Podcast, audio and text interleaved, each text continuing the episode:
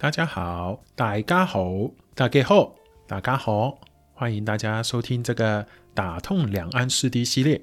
这个系列呢，是想拉近两岸四地的华人对于不同城市的了解，所以呢，我们会分享上海、台湾、香港、澳门每天的生活跟文化语言的不同。所以呢，希望大家放松的聆听的时候呢，也可以学习到不同地方的方言。那我们今天第一集呢，我们介绍吃的。因为疫情的关系呢，已经很久没有去四地吃不同的小吃美食了。想起来我以前呢，每一年都应该会去香港、澳门、台湾、上海去玩、去探亲。当然，一个最重要的就是去吃了。特别这几个地方呢，对于我来说呢，都有很好的一个回忆的。所以有人说啊，小吃也是代表了当地的一个记忆啊。那我们先来介绍上海。上海 Top Three 最有名，不要说最有名了，或者是说我最喜欢、我最有回忆的三个小吃。第三名就是吃饭，上海话是吃饭，吃饭；广东话是吃饭，吃饭；台语是本丸，本丸。那说起这个台湾的那个本丸呢，其实呢就。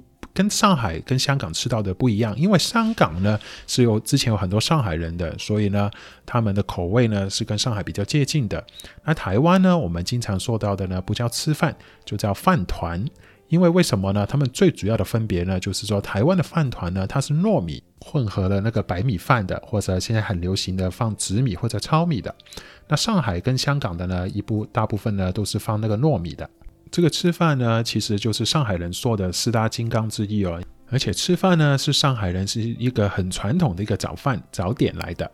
而且呢，我们都会配合着豆浆、豆浆、豆浆、豆浆、豆浆一起吃的。而且我记得小时候呢，上海人有一个习惯，因为上海的那个吃饭呢，一般来说是糯米比较多的，而且呢，中间最传统呢就是包油条、肉松。跟榨菜，那当当我们把馅都吃光之后，剩下的糯米怎么办呢？我们一般来说就会放在热的豆浆里面，跟豆浆一起喝。那蒸过的糯米呢，它是很 Q 的。上海话形容很 Q 呢，我们会说黏结结，黏结结。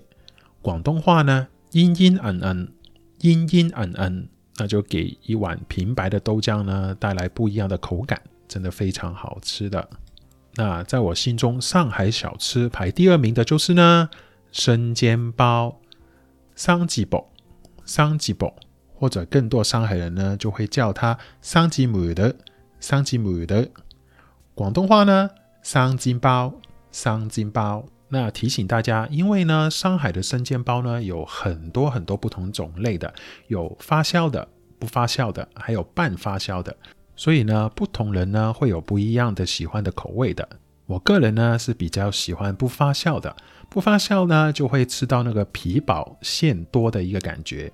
那如果全发酵的呢，那就是皮会比较厚，吃起来呢真的会像一个小馒头的感觉。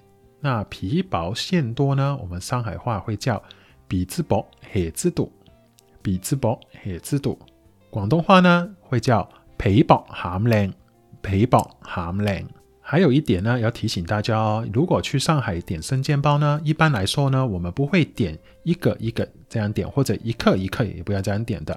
你去上海跟那些老上海去点这个生煎包呢，我们都说一两一两生煎这样子买的。那一两呢，就是四个，这就是很久以前传统留下来的一个文化了。因为很久以前呢。在上海还是用粮票才可以买东西吃的时代呢，一两的粮票呢，刚好就是买四颗生煎包，所以呢，衍生下来呢，大家都会叫说我要一两生煎，就是四个了。那有的人还要说呢，就是一两刚好是五十克，那五十克这个分量呢，刚好就是四个生煎包。可是现在呢，已经各家有不同的分量啊，有些喜欢大的，有些喜欢小的，所以重量呢都没有固定的。可是这个习惯，大家叫一克生煎包都会叫做一两生煎包。那上海小吃的第一位，也是最受欢迎的第一位，我想大家都应该猜到，不用说了，就是小笼包。上海话小笼包。小笼包，广东话呢，小笼包，小笼包。那台语呢是跟国语一样的，一颗小笼包，台语就会叫做一粒小笼包。现在这个小笼包这个东西呢，已经可能可以推广成为那个世界著名的中国菜了，因为好像在不同国家的那个 Chinatown 都会可以吃到小笼包这个点心的。而且在外国人评选中国最受欢迎的点心呢，小笼包一定是排第一位的，尤其是日本人最喜欢了。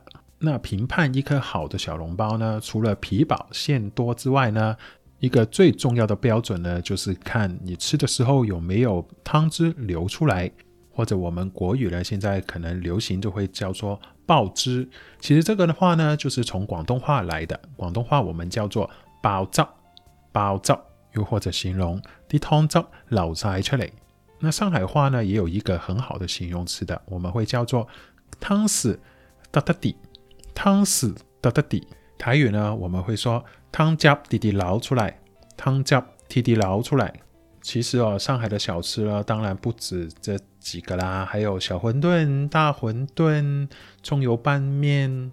鲜肉月饼、青团等等等等，很多我都很想要吃，我很想念呢。希望快点，大家都可以去上海品尝上海的小吃啦。